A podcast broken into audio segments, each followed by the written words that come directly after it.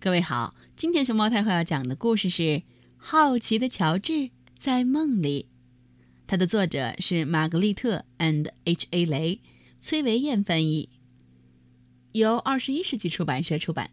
关注微信公众号和荔枝电台“熊猫太后”摆故事，都可以收听到熊猫太后讲的故事。这是乔治，乔治是一只可爱的小猴子，他总是对什么都很好奇。乔治和好朋友黄帽子叔叔在游乐园玩了一天，真累呀。现在终于回到家了。不一会儿，晚饭准备好了，乔治坐下来吃饭。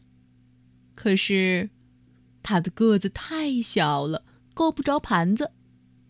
哎呦，对不起，黄帽子叔叔说：“我忘了给你垫高椅子。”黄帽子叔叔在乔治的椅子上搁了一本厚厚的书，乔治爬了上去。乔治坐在大书上，想着今天遇到的事儿。一整天，他都被人说：“你太小了，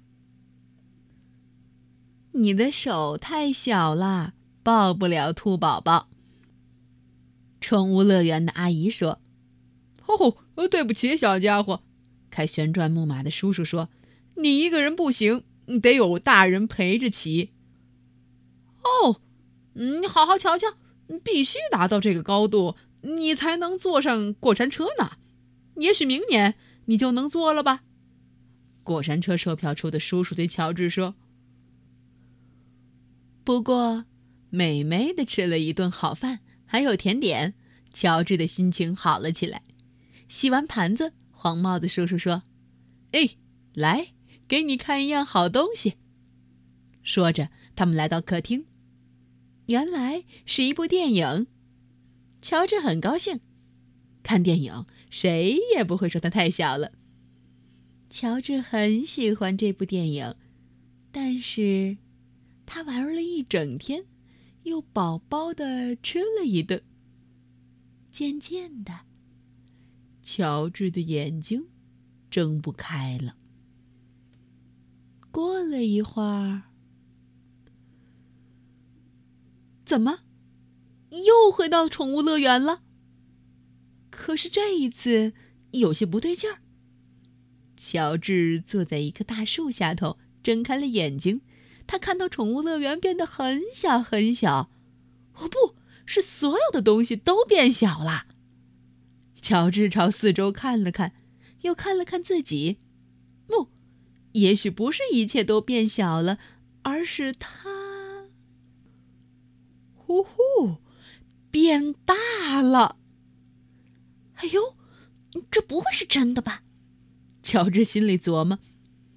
这时候，他想起了兔宝宝。现在去抱他们，他一点儿也不小了。无论做什么。他都不小了，真是太棒了。乔治想着，朝兔宝宝的小屋走去。这回他一下子抱起好几只小兔子，把它们贴在脸上蹭呀蹭。兔宝宝们很喜欢乔治，可是宠物乐园的阿姨不喜欢乔治。赶快放下兔宝宝，他说。你太大了，会吓坏他们的。乔治可不想吓着兔宝宝，于是他把它们轻轻地放在地上，转身走开了。这时候，乔治看见了过山车，他很好奇，嘿嘿，现在坐过山车，它够大了吧？嗯，当然足够大了。要是能找到一个大座位，坐得进去。可是，卖票的叔叔让乔治赶快下来。嘿，你太大了，根本坐不下。乔治不能坐过山车，心里很难过。不过，乔治还是照他说的做了。抓住那只猴子！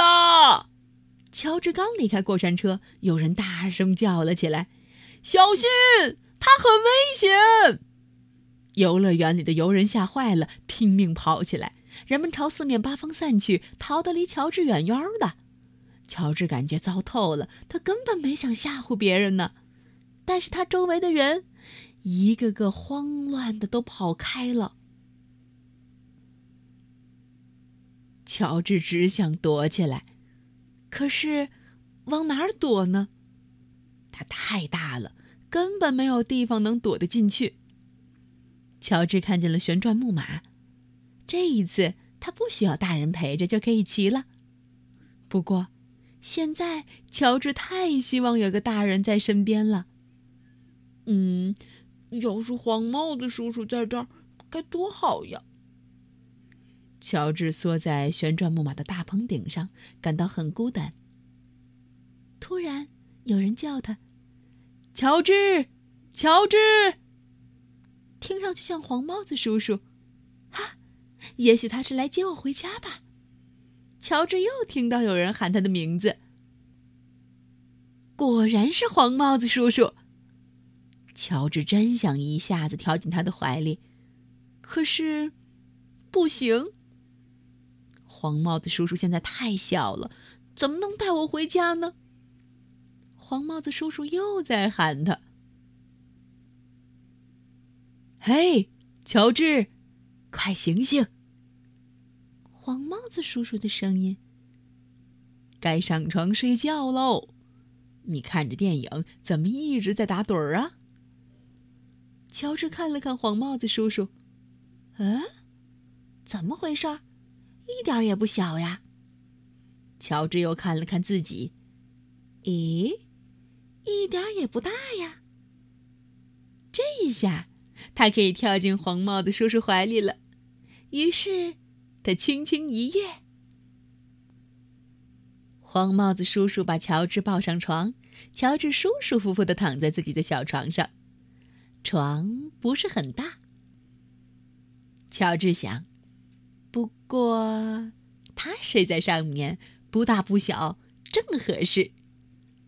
乔治呢，哼哼，也不大不小，正合适。